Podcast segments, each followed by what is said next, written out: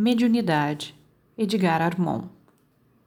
Capítulo 34 Ambientes bons e maus.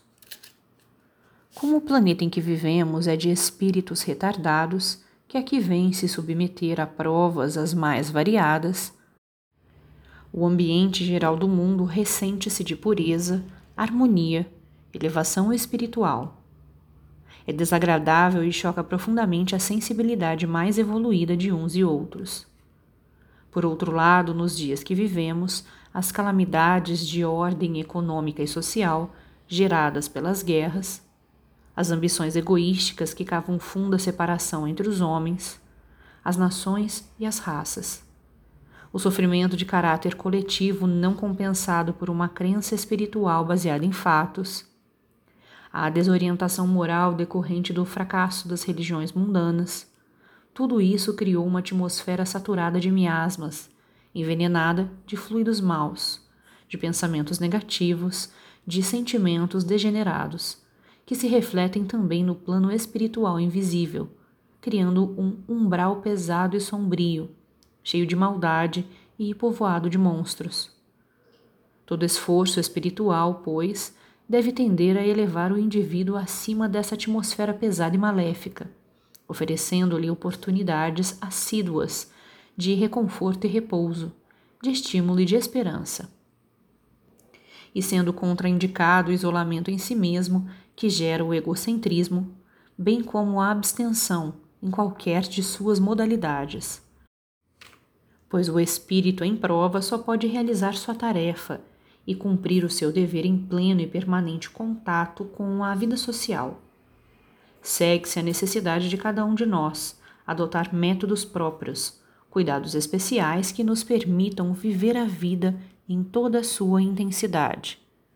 Colaborar de todas as formas com o próximo, sentir todas as reações e incorporar todas as experiências, sem contudo nos deixar prender, escravizar, dominar pelos acontecimentos pela trama da vida, conservando nossa liberdade individual, nosso livre-arbítrio e nossa personalidade.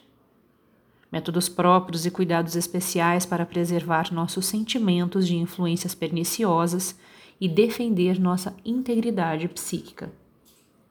Para os médiums, principalmente, o problema avulta e a imperiosa a necessidade de bons ambientes, necessidade quase física, com a imperiosa a de se instruírem na doutrina e de se aperfeiçoarem moralmente, para que haja progresso e eficiência cada vez maiores no trabalho mediúnico, que lhes é tarefa fundamental.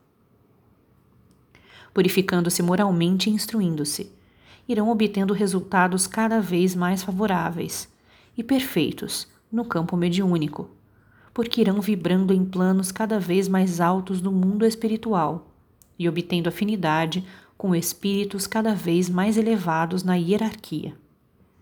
É-lhes essencial, como já vimos, a sanidade da atmosfera moral que respiram, tanto nas sessões como nos próprios lares e locais de trabalho profano, porque, como sensitivos que são, as influências ambientes exercem sobre eles forte impressão, afetando-os mais ou menos profundamente e porque reciprocamente exercem também eles influência sobre aqueles que os rodeiam, vistos serem polos de aglutinação e radiação de forças espirituais boas ou más, segundo suas próprias condições individuais. Cada um tem seu mundo, seu clima próprio de forças boas ou más e sua própria entourage de entidades desencarnadas quando entram em contato com outras pessoas, transmitem-lhes radiações desse seu mundo individual e atuam de uma forma correspondente ao grau, qualidade ou natureza dessas forças e entidades.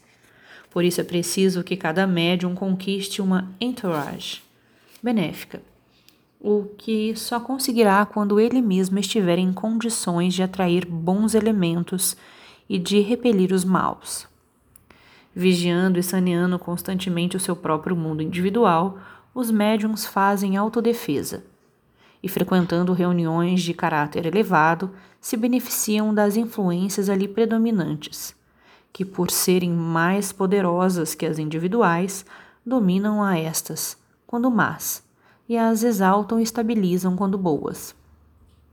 Contrariamente, descuidando-se de si mesmos e frequentando ambientes inferiores, recebem destes as más influências predominantes, que se vão então somar àquelas que já lhes são próprias e adjudicam ao seu mundo individual entidades negativas maléficas, vampirizantes, de difícil afastamento.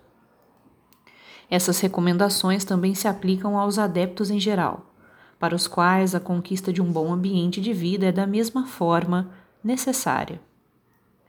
A solução do problema espiritual, não estando fora do indivíduo, mas nele mesmo, segue-se que o esforço de purificação interna é indispensável esforço esse que será grandemente beneficiado com a frequência a trabalhos práticos bem conduzidos.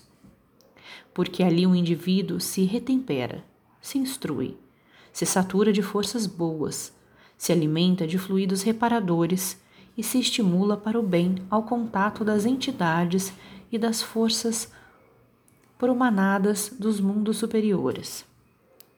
E, finalmente, em relação aos centros e grupos de trabalhos práticos, devemos dizer que muito há ainda que melhorar, porque se há comunidades onde as práticas são salutares e convenientemente realizadas, e muitas outras predominam a incompreensão, a rotina e a ignorância.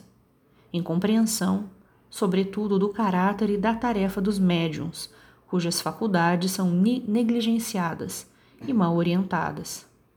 Comunidades que trabalham em ambientes por si próprias criadas, de fundo sobremaneira materializado, e que nisso permanecem irredutivelmente, obedecendo cegamente, sem um menor exame, a determinação de guias muitas vezes suspeitos, estabelecendo para o seu uso praxes e ritos obsoletos e desaconselháveis, mesclados e de superstição religiosa, que favorecem a manifestação de entidades inferiores, que viciam e perturbam os médiums ao invés de os aperfeiçoarem.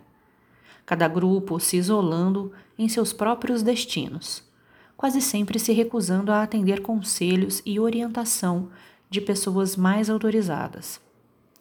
Há ainda, infelizmente, um grande número de centros e grupos espíritas desviados da verdadeira finalidade e compreensão espirituais, e que assim perdem um tempo precioso na realização de coisas muitas vezes banais e fúteis, quando poderiam aproveitá-la melhor conduzindo francamente os trabalhos num sentido elevado, construtivo, impessoal, que imediatamente viria a beneficiar tanto a médiums como a assistidos.